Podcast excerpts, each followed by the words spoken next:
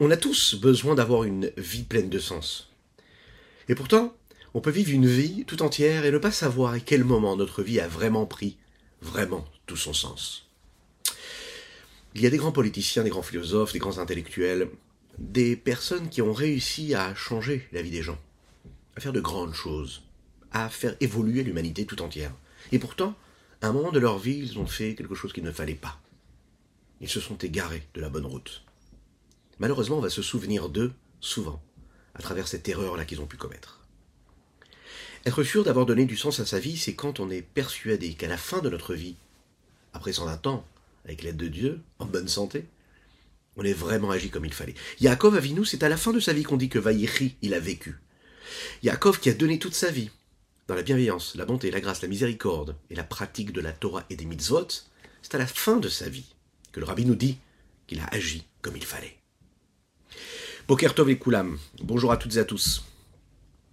J'espère que vous allez bien, que vous avez passé un bon Shabbat. Nous allons partager ensemble notre Tania du jour, le 8 Tevet de la de l'année Pshuta, Shnat Pshuta, euh, qui est une suite de ce que nous avons abordé dans notre euh, chapitre précédent, mais aussi dans la partie de Shabbat et de vendredi. Nous allons étudier aujourd'hui pour la Refoua d'Avram Nissim Ben Sultana. Nous allons étudier aujourd'hui les Nishmat à la Vachalom, ainsi que pour le mérite de chacune et chacun d'entre vous, qui, Baruch Hashem, grâce à Dieu, vous êtes de plus en plus nombreux à nous suivre.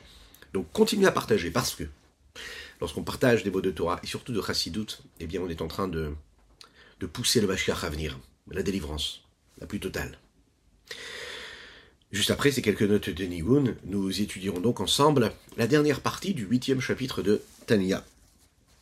Ay da da la ya ma ya ya ya ya ya ya ya ma ya da da da da ya ma ya da ya ya da da da la ya ya da da da la ya ya ya ya ya ya ma ya ya ya ya ya da da da da da da Hi da da ya ya ya da ma ya da ya ya da da ma ya da ya ya ya da ma ya da da da da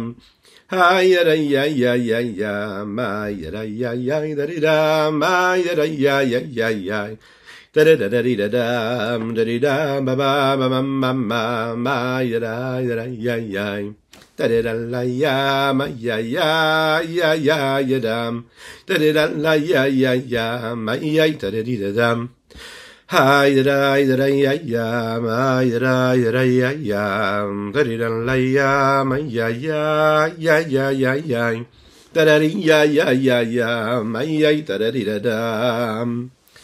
alors, nous avons parlé de ces aliments interdits que nous n'avons pas le droit de consommer, qui sont emprisonnés. Nous avons parlé de toutes ces choses permises, que ce soit la nourriture, que ce soit les boissons, que ce soit les activités euh, et toutes les pratiques physiques qu'un homme peut avoir. Et nous avons bien compris que quand c'était utilisé comme il fallait, sanctifié, purifié, alors à ce moment-là, cela passait dans le monde de la Gdusha, mais quand c'était utilisé de manière négative, eh ça pouvait descendre dans les sources de l'impureté. Donc on doit être sur nos gardes. Mais il y a aussi un élément encore aujourd'hui qu'on va rajouter ici, ce sont les Dvarim Betelim. Qu'est-ce que c'est les Dvarim Betelim? Vous savez qu'il est écrit comme ça, Ve'agitabu Yomam Valaila. Un juif doit étudier la Torah, pratiquer les mitzvot tous les jours de sa vie, à chaque moment de la vie. Bon. Il est dit aussi dans les schémas Israël, un texte que nous connaissons, ou que nous allons connaître, Bezrat Hashem, et qui nous permet de comprendre que à chaque moment de notre vie, il dit Bartabam, on doit en parler. Ça veut dire en parler. C'est-à-dire qu'à chaque moment de notre vie, on doit dire, prononcer des mots de Torah. Quand on va dormir, quand on se lève le matin, quand on est à la maison, quand on est avec notre famille, avec nos amis, quand on est avec nos enfants, parler de Torah avec eux. Est-ce que ça nous arrive assez? Est-ce qu'on passe plus de temps à leur faire des remarques et de remontrances ou à les corriger qu'à parler de Torah avec eux C'est une bonne question qu'on devrait se poser. Ici, il va nous dire, hein, malheureusement, la vie d'un homme, elle est faite beaucoup de paroles futiles et banales, des mots qu'on prononce qui ne servent à rien. Les Dvarim Betelim. Le Yetzirah est très fort, il nous prend comme ça. Voilà, on n'est pas en train de dire quelque chose de négatif, juste des paroles futiles. Parce que dans les paroles, il y a ce que nous appelons des paroles mauvaises, des paroles qui font mal, des paroles qui sont des paroles de moquerie, lorsque l'on ricane, qu'on dénigre une personne, qu'on peut tuer avec des mots, hein, pour pas employer des mots durs d'ailleurs. Faire très attention aux mots qu'on prononce. Il y a aussi ce que nous appelons le lachonara. Le lachonara, c'est-à-dire parler du mal d'une autre personne. même parfois ne même pas parler de mal d'une autre personne, mais juste parler d'une autre personne. On peut se rendre compte que parfois, cela nous démange, cela nous ronge de l'intérieur. On a besoin de sortir ce mot-là qui parle d'une autre personne. En fait, ce qu'on sait, c'est qu'on se détruit soi-même, que Dieu nous en préserve. Parce que le fait de parler d'une autre personne, même si on a toutes les excuses du monde, ça permet juste au négatif d'exister un petit peu plus. Vous vous en souvenez, nous avons déjà parlé de cela, le rabbi le dit. Lorsqu'un juif, il le rappelle, c'est écrit dans les textes, que quand on parle du négatif d'une personne, même si c'est vrai, eh bien on donne au négatif et au mal de la puissance et de l'énergie. Parce qu'un juif qui parle, qui crée avec son potentiel d'énergie à lui, et qui crée une parole négative sur une personne, est en train d'intensifier et de donner la force et d'énergie à ce mal. Dès l'instant où on dit du mot positif, où on se tait, mais on dit parfois même du mot positif sur quelqu'un d'autre, ça peut être quelqu'un qui nous a fait, que Dieu nous en préserve même du mal, eh bien on est en train de faire sortir le bien qui est en lui. Et plus de bien, mais qu'est-ce que ça fera? Ça fera que c'est du bien qui va irradier tout autour qui va nous permettre encore plus de bien, plus de sérénité, plus de bienveillance. C'est ce qu'on recherche tous, parce qu'on veut l'avenue de Machiar. Mais il y a ces paroles-là qui sont des, paroles futiles et banales, une perte de temps. On est là, on a quelques minutes, on a une heure devant nous, on se dit voilà, je vais me détendre, et puis je vais parler de choses et d'autres. Et là, le Rabbi Zalman, il va être très clair avec cela. Il va dire, il faut faire très attention à cela. Les paroles et pensées qui n'ont pas d'utilité, et qu'il n'y a pas de mitzvah à travers elles, ou qu'il n'y a pas d'avéra à travers elles, comme par exemple une personne qui ne sait pas étudier, qui ne peut pas étudier. Et on va voir plus que cela. Personne qui sait étudier, qui peut étudier, qui n'étudie pas, c'est encore plus grave. Comme nous l'avons dit, vous vous en souvenez, dans le premier chapitre du Tanya. Regardons dans les mots. Les paroles futiles qui sont en réalité des paroles et des pensées qu'il n'y a pas un besoin réel, mais qui ne sont tout simplement des paroles permises, sans aucun interdit. Comme un juif, par exemple, qui peut étudier la Torah, mais à cette place-là, il ne parle pas de Torah, il dit des mots banals. Celui qui ne peut pas étudier, eh bien à ce moment-là, c'est ce qu'on appelle quelqu'un qui dit des paroles banales et futiles dans, entre guillemets, la permission. C'est-à-dire qu'il ne peut pas étudier, écoutez bien ça. C'est celui qui n'a pas la possibilité d'étudier parce qu'il ne sait pas étudier, qui n'a aucune connexion avec le monde de la Torah et de l'étude. Bien lui aussi a besoin de, de, purifier son âme. Comment? Il va devoir purifier son âme de cette impureté qui s'est posée sur lui, sur cette écorce-là, à travers l'épreuve du kafakala. Nous l'avons dit, ce sont des étapes que l'âme, après 120 ans, va vivre. Et ce sont aussi des douleurs physiques et même spirituelles pour cette âme-là, comme il est dit dans le Zohar, pour purifier, parachat Beshalach tête dans la parachat Beshalach. C'est un processus que l'âme va vivre et qui lui permet en réalité de monter, de descendre, de vivre plusieurs expériences qui lui permettent de se nettoyer de cela. Aval Dibourim Asurim. Maintenant, prenons l'exemple des paroles interdites, ou par exemple, comme nous l'avons dit en introduction, les moqueries, lorsque l'on ricane, lorsque l'on dénigre, la shonara, a même des paroles négatives. Écoutez bien, Shen Michalosh Klipot et les Gamré, elles, elles viennent des trois écorces de l'impureté. Il n'y a pas de cachérisation possible sur ça.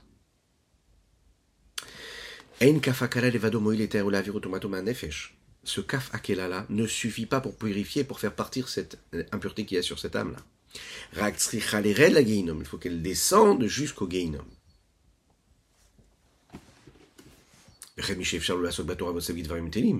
Celui, par exemple, qui a la possibilité d'étudier la Torah, il a du temps devant lui. Et qu'est-ce qu'il fait à la place? Il fait des choses banales, futiles, qui n'ont pas d'utilité réelle, saine, sainte, pour son évolution, pour sa pratique de la Torah et des mitzvot, et son attachement à Dieu. Alors à ce moment-là, c'est sûr que c'est sûr que la kafakela, encore une fois, cette épreuve-là, ne pourra jamais enfin ne pourra pas nettoyer, rincer et purifier cette âme-là. La vie d'un juif, c'est quoi? Étudier la Torah, pratiquer les mitzvot et se comporter avec bienveillance avec autrui. Ça se résume à ces trois choses, sur lesquelles les trois piliers du monde, euh, ce sont les trois piliers sur lesquels le monde peut tenir. Torah, Avodah, Trasadi. C'est le programme qu'un juif doit avoir lorsqu'il se lève le matin, qu'il a fait modéani, qu'il a fait ses brachot du matin, avant même de commencer à prier, de se dire pourquoi est-ce que je suis là sur terre? Et je suis là pour faire tenir le monde. Et le monde tient sur quoi? Sur la Torah, sur la Avoda, sur mon service de Dieu, sur ma tfila, Donc sur mon étude, sur ma prière et sur les, actes de bienveillance que je vais avoir. C'est les seules choses qui doivent importer dans ma vie. Et dans ma vie de tous les jours, à savoir ma vie sociale, ma vie familiale, dans l'éducation de mes enfants, de mes petits-enfants, dans la sérénité que j'installe dans mon couple, dans la paix de mon foyer, dans la douche à la sainteté que j'y, que j'y apporte, dans les ambitions, les rêves et les aspirations que je crée et que je, euh, et que je, et que je transmets. Tout cela, ça doit être toujours basé sur ces trois fondements-là. Dès l'instant où cela part de cela, eh bien, on est en train de créer du négatif. Que ce soit à travers des paroles futiles et banales, que ce soit à travers du lachonara, des mauvaises paroles qu'on va dire sur quelqu'un d'autre. En fait, ça doit toujours être notre focus.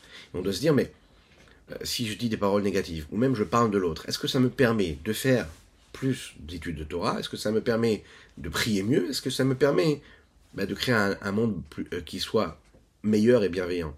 Non, pas du tout. Donc dès l'instant où ça ne s'inscrit pas dans ces trois piliers-là, comme le rabbi de l'explique dans une de ses sirotes, ses discours sur cette paracha, quand il parle de Yaakov Avinu, mais toute son importance à Yaakov et toute sa, la dimension grandiose qu'il a, c'est qu'il vécut, pourquoi? Parce que c'était sa seule raison de vivre. C'était ces trois piliers-là sur lesquels le monde a tenu.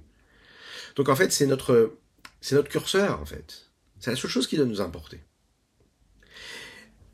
Quand on sort de cela, eh bien on tombe dans les travers des Dvarim Betelim, des paroles futiles et banales, on tombe dans le Lachonara, les mauvaises paroles, et on tombe aussi dans le dénigrement de l'autre, etc., etc., etc., qui, a des, qui, qui cause des dégâts considérables. Maintenant, l'homme, en fait, si on regarde bien, il peut arriver même à des punitions, et ça on n'en parle même pas, mais on, le doit le dire, parce que c'est dit dans le texte, Rakonashim, Chamurim, Shimaneshim, Albitul Torah, Bifratut. Si ce n'est des, des punitions très graves qu'on reçoit, que Dieu nous en préserve, sur les moments de Torah que nous aurions pu avoir, parce que vous savez que c'est une mitzvah d'étudier la Torah, un commandement positif, et ce commandement positif correspond à toutes les autres mitzvot. Donc, si on n'étudie pas la Torah, on doit réparer cela. Et comment réparer cela? Eh bien, à travers ces punitions que Dieu peut donner à l'homme. Et ça, c'est en dehors, mais il va donner chaque lali, c'est indépendamment du fait qu'un homme peut recevoir une punition qui est beaucoup plus globale sur le fait qu'il est annulé, qu'il n'est pas étudié, qu'il n'est pas pratiqué, qu'il n'ait pas fait d'autres mitzvahs une autre mitzvah, par exemple, positive, qu'il aurait pu accomplir et qu'il n'a pas accompli, et qui à la place, il fait quelque chose de futile, de banal. Il y a une mitzvah qui se présente à lui, il se dit, bon, c'est pas grave, je suis pas obligé. Hein, je suis pas obligé de faire cette mitzvah-là, quelqu'un d'autre pourra la faire, et puis il va faire quelque chose qui n'a pas de, valeur, il va perdre du temps. Et ça, c'est très grave.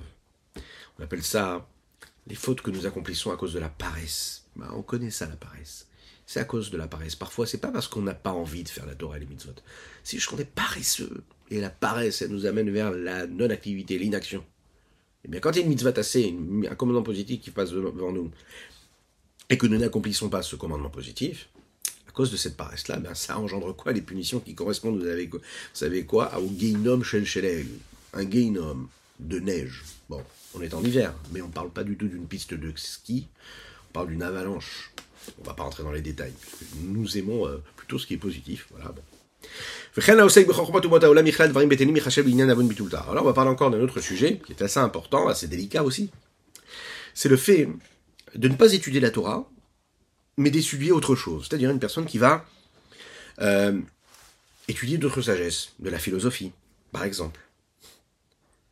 Attends, il a la possibilité d'étudier la Torah et la possibilité de lire un livre de philosophie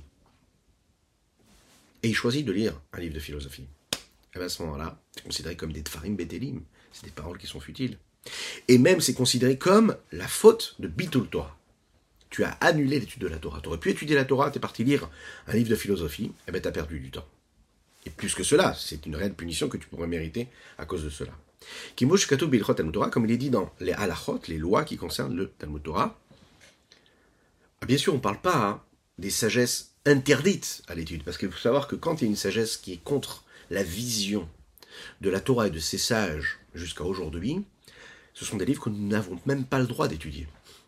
Un livre qui prétend défendre des notions, des visions, qui a une école et qui suit une école de pensée qui est contraire à la foi et à la confiance en Dieu, c'est interdit même de le lire. On doit s'en écarter et ne même pas avoir ça chez soi à la maison. On ne parle même pas de cela. Là, on parle de sagesse qui ne sont peut-être pas contraires à la vision de la Torah et des mitzvot. qui ne sont pas contraires à toute la sagesse de la Torah. Il n'y a pas une interdiction en tant que telle, mais elles viennent à un temps ou, elles, s'inscrivent dans un temps ou dans, ou dans un espace qui est indépendant de l'étude de la Torah proprement dit. Eh bien, comme ça vient en lieu et place de l'étude de la Torah, eh bien c'est négatif. C'est comme c'est décrit dans les Talmud Torah. Et le Rabbi Shonzal nous précise ici, il dit ici, l'impureté qu'il y a dans la sagesse des nations est encore plus grave que l'impureté qui est causée par les paroles futiles et banales. Pourquoi?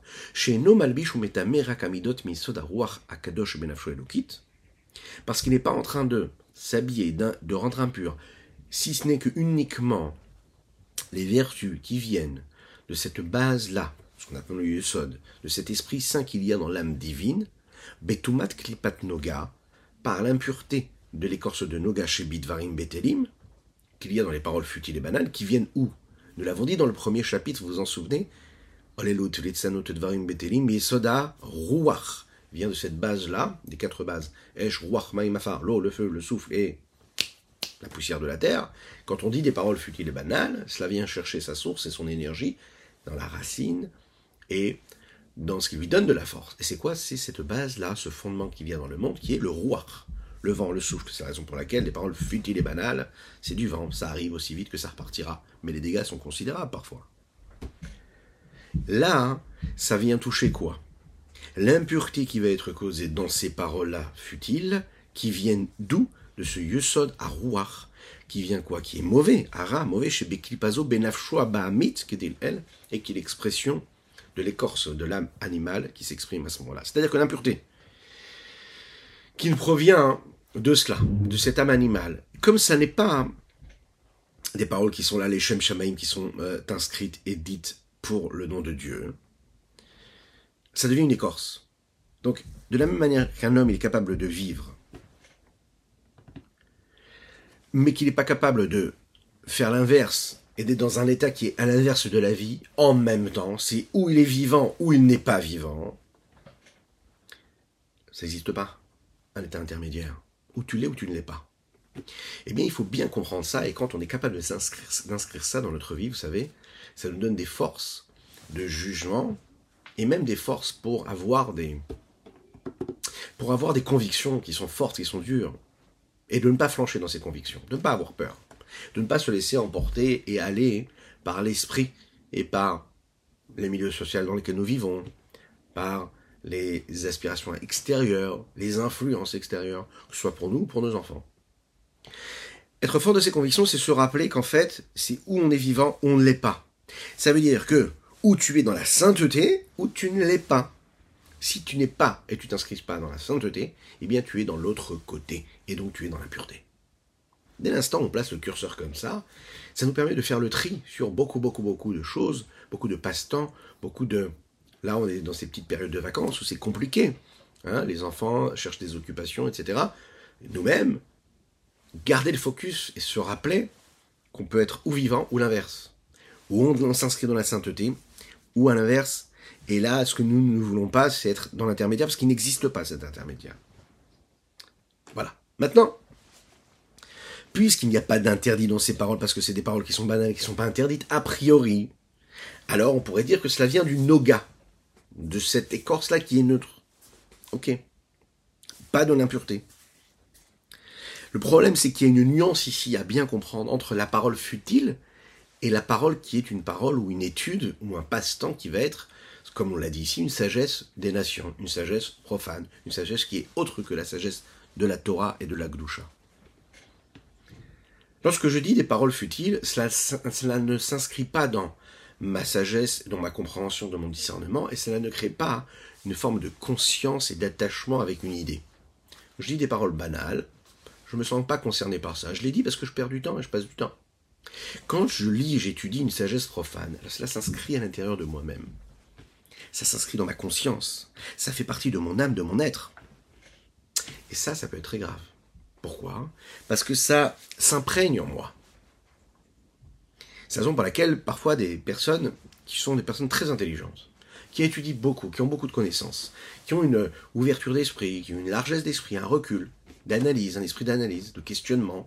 Et cette largesse-là leur permet d'apprendre et d'étudier énormément de sujets, que ce soit dans la Torah, toutes les parties de la Torah, que ce soit dans la philosophie, que ce soit différentes sagesses, qui sont, comme on l'a dit tout à l'heure, pas du tout contraires à la Torah, hein, mais juste d'autres sagesses, d'autres sciences. Bizarrement, dans la pratique des mitzvot, ils auront une forme de froideur, ils auront du mal à accomplir la Torah et les mitzvot avec autant de d'emballement, de chaleur et de motivation et de joie qu'un homme simple et intègre, qui n'a pas autant de connaissances, pourrait avoir. Bien, les textes de la nous expliquent que c'est justement la raison. Lorsque, dans notre cerveau, dans notre intellect, dans notre compréhension, dans notre capacité de connexion avec nos émotions, nous installons trop de choses extérieures à la pratique de la Torah et des mitzvot. Cet esprit de recul et de froideur et d'analyse, eh bien, nous empêche et nous bloque et bouche un petit peu cette forme de d'innocence et de pureté et de sainteté que nous avons en nous, qui est juste l'expression de notre âme divine.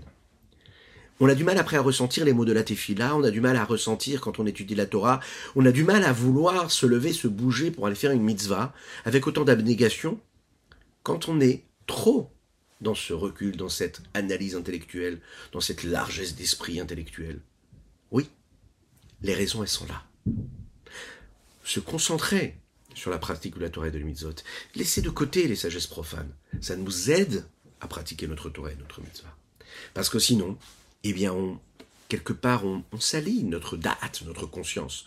On salit, on abîme, on bouche, on capuchonne. Hein euh, les connexions qu'il y a entre euh, la véritable abnégation qu'on doit avoir pour Dieu et vraiment le message qu'on est en train d'étudier ou de développer.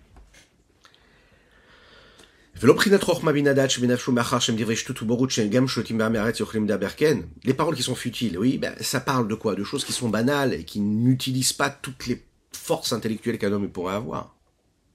Donc en fait, il va abîmer les vertus de son âme divine, mais il ne va pas toucher à la partie intellectuelle de son âme divine.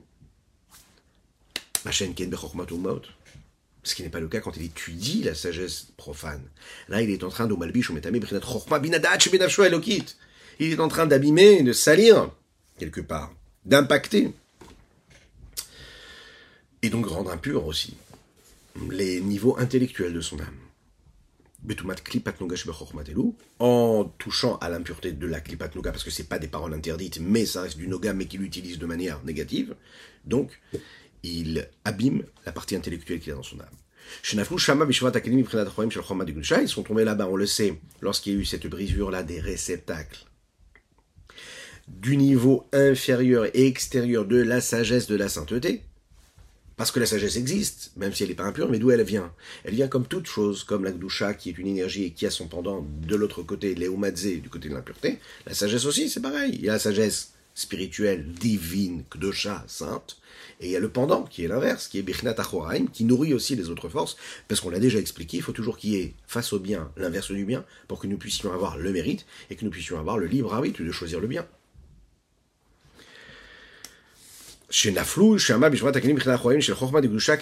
Comme il est connu pour ceux qui étudient la Kabbalah et qui savent et qui sont capables de comprendre ce qu'il y a d'assez euh, euh, moins évident à comprendre quand on ne maîtrise pas toutes ces sagesses-là de la Kabbalah. Maintenant, il y a une solution. Il y a une solution qui nous permet d'étudier ces sagesses-là sans pour autant abîmer, salir, rendre impur la partie cérébrale, de notre âme divine. Comment? Un homme, par exemple, qui va faire ces études-là, par exemple, qui va passer du temps à étudier ces sagesses profanes, pour apprendre un métier, d'accord? Pour pouvoir ensuite gagner sa vie, nourrir son foyer. Alors l'acte en lui-même n'est pas interdit, mais puisqu'il n'est pas de la sainteté en tant que tel, à chaque fois qu'il est dirigé pour autre chose que pour Dieu, là il est négatif, mais quand il est dirigé pour Dieu, là il devient positif. Berevach la Un homme, par exemple, qui se dit, voilà, je vais apprendre ces sagesses-là, ça va me permettre d'avoir un métier, et ce métier-là me permettra de servir Dieu dans la largesse. D'accord C'est intéressant de voir que la Zaken ici nous parle de Berevach. Et ici, un homme n'est pas obligé de vivre dans l'étroitesse physique, matérielle, comme le rabbi de Lubavitch avait l'habitude de dire. Il faut tout faire pour vivre. Un juif doit vivre, il faut demander à Hachem de nous donner la richesse matérielle afin de l'élever. Hein, Qu'est-ce qu'il doit faire un juif? Il doit transformer son matériel en spirituel. Donc il nous faut une richesse. Et c'est ce qu'on demande à Hachem. Dites Amen Amen. Hein. Si vous êtes avec les enfants, faites-leur dire Amen Amen. Que nous puissions être riches dans l'abondance matérielle et spirituelle afin de servir Dieu dans la matérialité et la spiritualité la plus large.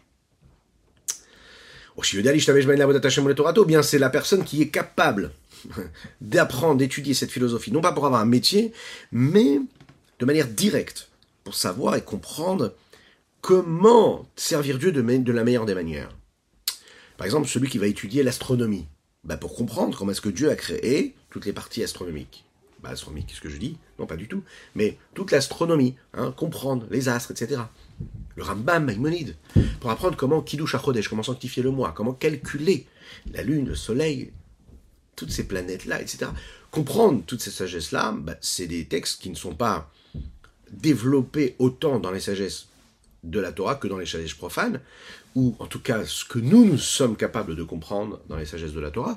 C'est la raison pour laquelle Maïmonide, Nachmanide, eux, ont développé ces sagesses-là profanes, entre guillemets profanes, c'est-à-dire neutres, parce que pour eux, ils ont eu la possibilité à travers ces sagesses-là, eh bien de d'étudier, de comprendre un petit peu mieux ce que Dieu attend de nous à travers les méthodes de la Torah. Bon, et vous connaissez la fameuse réponse. Alors dans ce cas-là, bah, pourquoi est-ce qu'on n'étudie pas toutes ces sagesses-là? Pourquoi est-ce que les enfants des Khadarim, ceux qui étudient la Torah toute la journée, pourquoi est-ce qu'ils n'étudient pas cela? Pourquoi est-ce qu'à la on n'étudie pas euh, toutes ces études-là qui sont aussi très intéressantes à étudier? Eh bien, la réponse qu'on peut donner, qui nous a été donnée, c'est que quand on sera capable d'étudier tout ce que le Maïmonide a pu étudier, ou ce que le Rabbi de Lubavitch a pu étudier dans la Torah et toute la maîtrise qu'ils avaient dans toutes les parties de la Torah, on pourra aussi peut-être étudier les autres sagesses. Ce qui nous permettra de garder les pieds sur terre. Que Dieu vous bénisse et qu'il vous protège, c'était le Tania du jour, et nous avons conclu le huitième chapitre de Tania. Est-ce qu'on l'a dit dans les mots? C'est la raison pour laquelle le Rambam et Nachmanid, eux, se sont investis dans, euh, dans cette étude-là. Je vous souhaite une excellente semaine, que Dieu vous bénisse et qu'il vous protège. Qu'il inonde votre existence de bonté, de grâce et de miséricorde, de bonté, de paix, de sérénité et de joie véritable pour l'humanité tout entière. À bientôt.